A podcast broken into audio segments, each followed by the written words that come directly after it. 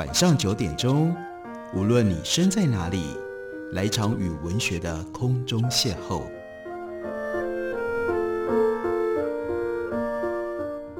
杨照谈书，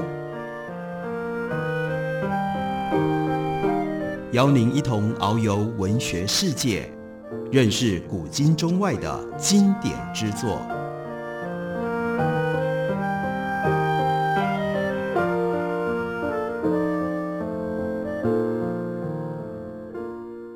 各位听众朋友，大家好，欢迎收听杨照谈书。本节目以台北广播电台 FM 九三点一，每个星期一到星期五晚上九点为大家播出。我是杨照。在今天的节目当中，要为大家介绍的这本书，作者是 Car Benedict Frey，书名呢是《The Technology Trap》。在台湾由八旗文化出版公司刚刚出版的中译本，书名呢翻译成为《技术陷阱》。这本书开头从一个非常有趣的情景开始。吸引我们进入到这样的一个历史图像里面。他说，一九零零年前的时候，一百二十年前，在纽约，如果不是有六百个登夫，什么叫做登夫？好，我们来往下看，他们天天呢要爬上爬下。如果没有他们的话，纽约市的夜晚会是一片漆黑，只能够靠月光。如果那天晚上有月光的话，来引路。这是一个登夫大队，他们每天呢要带着火把。和梯子去上工，好确保到了夜晚，行人出门的时候，除了下一个街区点燃的雪茄头的亮光，还能够看得见其他的东西。不过，一九零七年四月二十四号这天晚上不一样，曼哈顿街道上两万五千盏煤气灯，绝大多数通通没有动静。平常灯夫应该是要在晚上六点五十分左右举着火把出动，但这一天呢，他们罢工了。所以没有人负责点灯。这次的罢工并未传出暴力事件，不过天色渐暗了之后，在煤气公司和地方的警局就开始涌入了纽约人的抱怨。于是警察被派去点亮街区。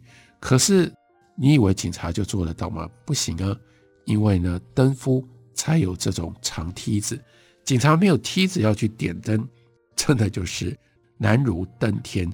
而且呢，有很多警员胖到爬不上灯柱。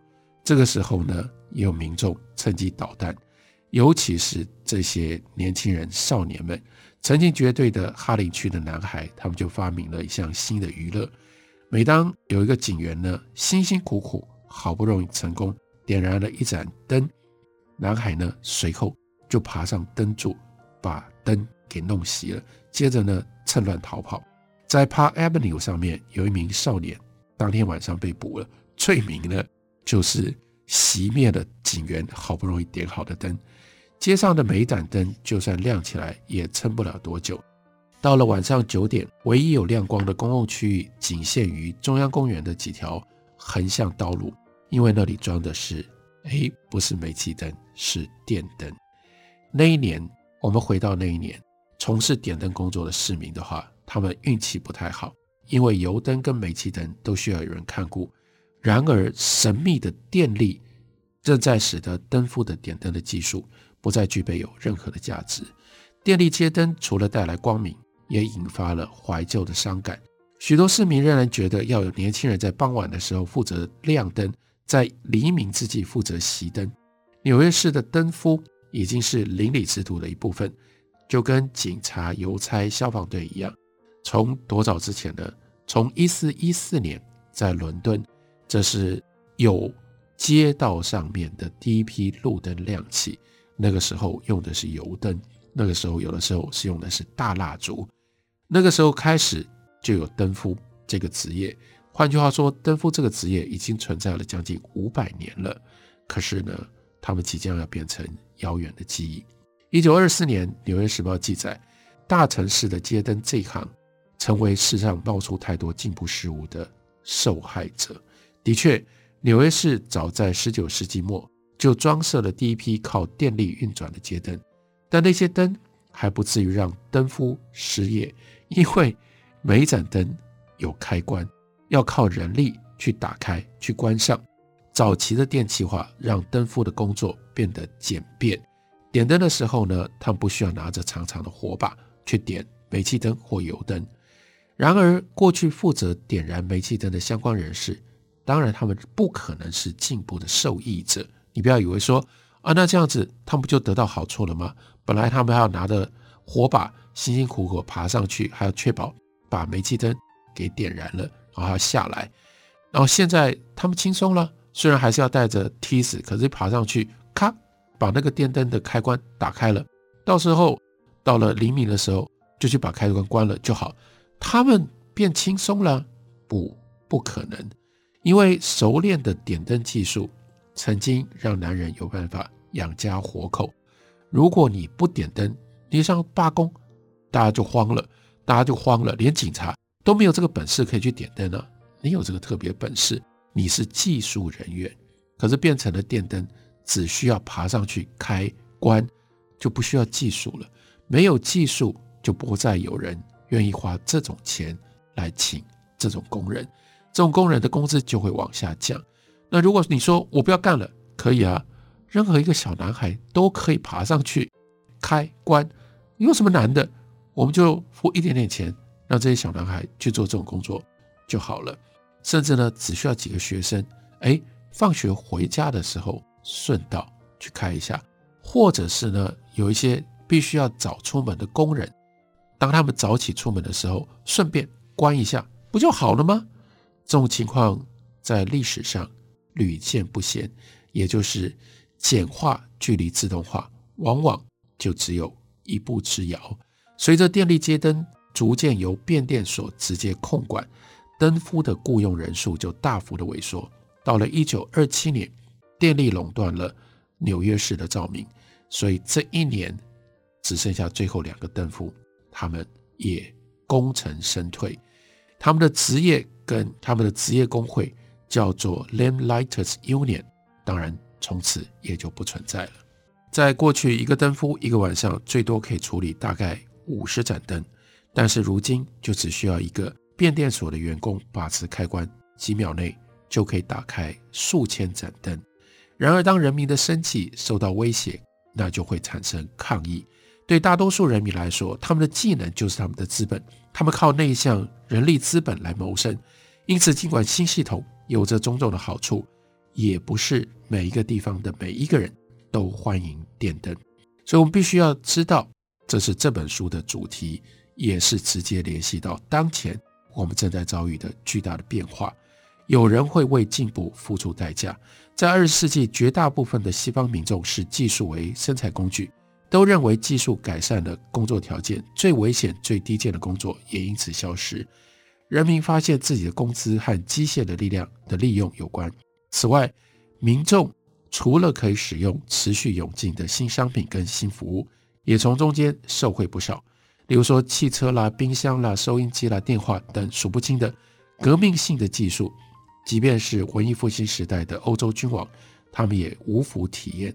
但是在一九五零年，这些技术在西方的生活周遭可见，所以进步当然带来好处，但进步也必须付出代价。所以这里就联系到这本书要探讨的一个主题，那就是替代性技术是否会阻挡？其实要看获利者是谁，也要看政治力量的社会分布。在英国工业革命期间，有一个最重要的。反技术的集团，我们把它称之为叫做 l u d i t e s 我们一般翻译成为叫做卢德主义者。这些卢德主义者呢，还有其他竭尽所能阻止劳工替代技术扩展，但是很明显他们失败了。为什么？因为他们缺乏政治力量。工业革命之所以会在英国首开先例，其实是有史以来第一次，它的根本的基础，社会跟政治上的基础，那就是。机械化的潜在受益人，他们拥有政治力量。这些 gentry 们，他们的财产形式是土地。当下，他们手上的领导权受到商人的挑战，因为商人握有资本，握有这些流动的财富，形成了新兴的工业阶级。因而，商人拥有资本的人，他们的政治影响力越来越大。机械化工厂被视为是重大的英国贸易竞争的优势。连带着也是商人致富的关键，政府不可能从国家的立场利益的角度来看，不可能对他们采取任何打击的行动。然而，史上大多数的时期，推广技术对于统治阶级而言，从政治的角度，往往是弊大过于利。统治阶级忧心愤怒的劳动者可能会反抗政府，也在所难免。比如说，在十七世纪，欧洲的技工行会就是一股势力越来越大的政治力量。行会也会强烈抗拒威胁生计的技术。欧洲政府害怕引发社会动荡，通常会支持行会，也因此投资可以省力的这种技术，它的经济诱因并不多。由于机械化会危及大部分人口的收入，引发社会动乱，甚至有可能挑战政治现状，所以一般统治阶级都会竭力限制这方面的发展。可是，在英国，一方面因为国会制度，因为有选举，因为有投票，所以使得这些新兴握有资本这些商人们，他们也很快的就拥有了更高的政治上面的代表性，所以他们的利益跟国家的利益就牵扯越来越深。在这种状况底下，他们不可能去阻挡工业技术的变化跟发展，这才使得工业化会在英国得到了最大的突破。类似的这样的一种思考，就引发让我们去想：现在我们处在什么样的状态？现在不一样的国家、不一样的社会，对于这种技术的阻扰跟对于助技术的助长，各自是一种什么样的状态？作者 Carfrae 他就提到了，他说，二零一三年九月，他跟他的一个牛津的同事 Osmond 发表了一篇研究论文，预估人工智慧的进展将对于工作造成的潜在影响。早在二零一三年，他们就在做这样的研究了，而且他们发现百分之四十七的美国的工作会因为自动化而处于高风险的状态。他说，几个月之后，我受邀前往。日内瓦的一场大会演说，现场有前首相、有前总理、有当时的总理，还有两位劳动部长。演讲结束了之后，有一个听众特别跑来，他是一个知名的经济学家。这个知名的经济学家随口就说：“这不就跟英国的工业革命一样啊？当时不也是机器取代了工作吗？”那个口气像是在讽刺他，或者在批判他，说：“你们。”不就是那种卢德主义者吗？当时不也就很多这种保守主义的人说：“哎呀，我们的工作会消失，我们工作会消失。”提出很多警告，提出很多反对。这些人现在都在哪里呢？从历史上面看，谁是对的呢？所以这引发了 Frey 他的一些反省，跟他为什么写这本书，从历史来告诉我们，我们应该看到什么，我们究竟看到了什么。休息一会儿，回来继续聊。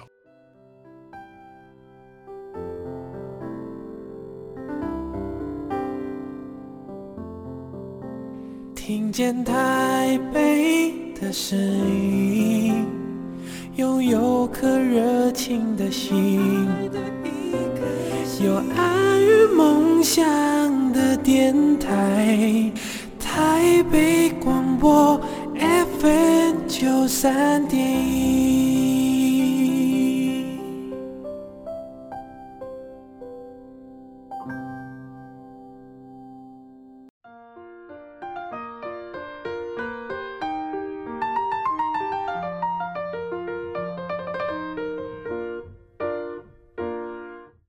感谢您继续收听《杨照谈书》。本节目以台北广播电台 FM 九三点一，每个星期一到星期五晚上九点，为大家播出到九点半。今天为大家介绍的这本是八旗文化出版公司的新书，书名叫做《技术陷阱》。这本书在讲什么呢？这本书在为我们分析，从工业革命到 AI 时代，技术创新底下，资本、劳动力和权力会相应产生一些什么样的变化。在工业革命。工业革命替人类带来的长期的经济利益，这点没有的争议。在一七五零年之前，也就是工业化开始之前，全球的人均所得要成长一倍，要花多少时间呢？要花六千年的时间。工业革命之后，是每五十年，整个全球的人均就成长一倍。所以你就可以看到这中间的差距有多大。不过，工业化的过程本身是 another story。经济历史学家依旧在争论，工业革命带给劳动人口的痛苦是不是真的应该要这样？是不是真的值得？对于后代子孙来说，当然是值得的。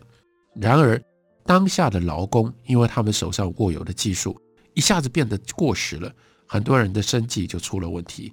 那对那一群人来说，工业的世界要是永远没出现，当然比较好嘛。随着机械化，工厂取代了家庭生产制度，传统的中等收入工作消失了，劳动所占的收入，它的比例一直不断的下降，但是呢，利润越来越高，收入差距于是就大幅的加剧。这听起来，那就不只是在描述工业化时代的状况，恐怕也在描述我们现在的这个状况。我们的自动化年代大致和工业化早期的年代非常的类似，当时整整过了半个世纪，一般人才逐渐感受到工业革命带来的好处。在那个之前，许多民众他们的人生真实的体会是急转直下，所以呢，反对机器的声浪纷纷出现。当时的抵制者被称之为叫做 l u d i t e 卢德主义者，他们攻击讨伐机械化，竭尽所能抗拒这波潮流。那这本书基本的概念，Frey 告诉我们直截了当，那就是世人对于技术进步所抱持的态度。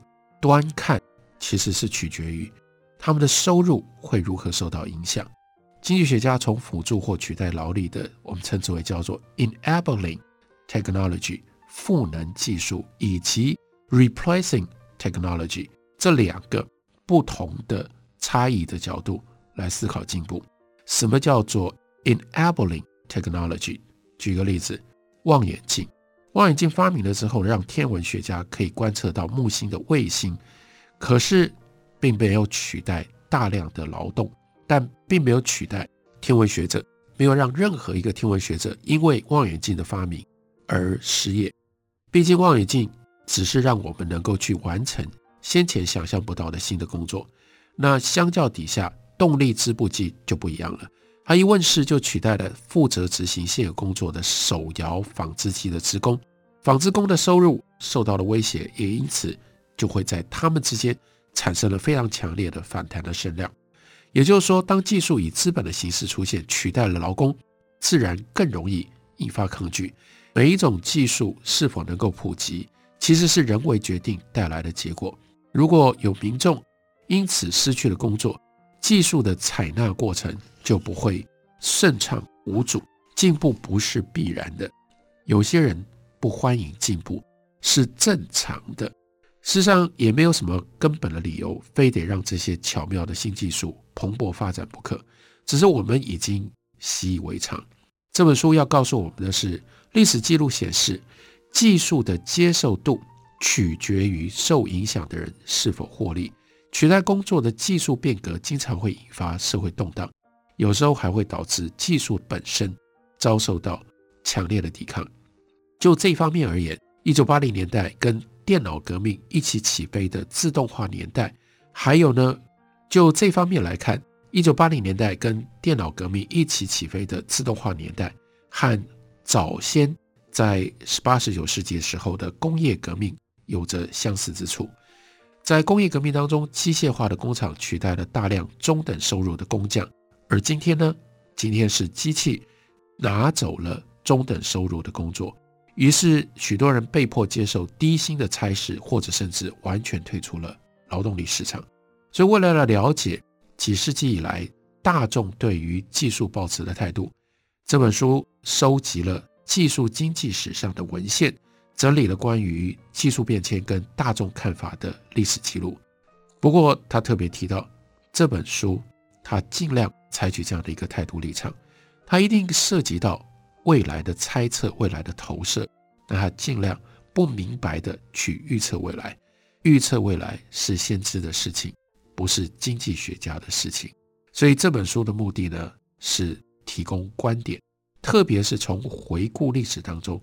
所得到的观点，还引用了英国首相名人大家都认识的 Winston Churchill 丘吉尔的一句有趣的话，说：“回头看得越久，就越能够看向前方。”换句话说，为了往前看，我们先得回头看。工业革命是一个转捩点，然而当时只有少数人体认到这场革命带来的巨大影响。我们现在也处在另外一场技术革命当中。不过幸运的是，什么地方不一样？我们有工业革命作为我们的潜力。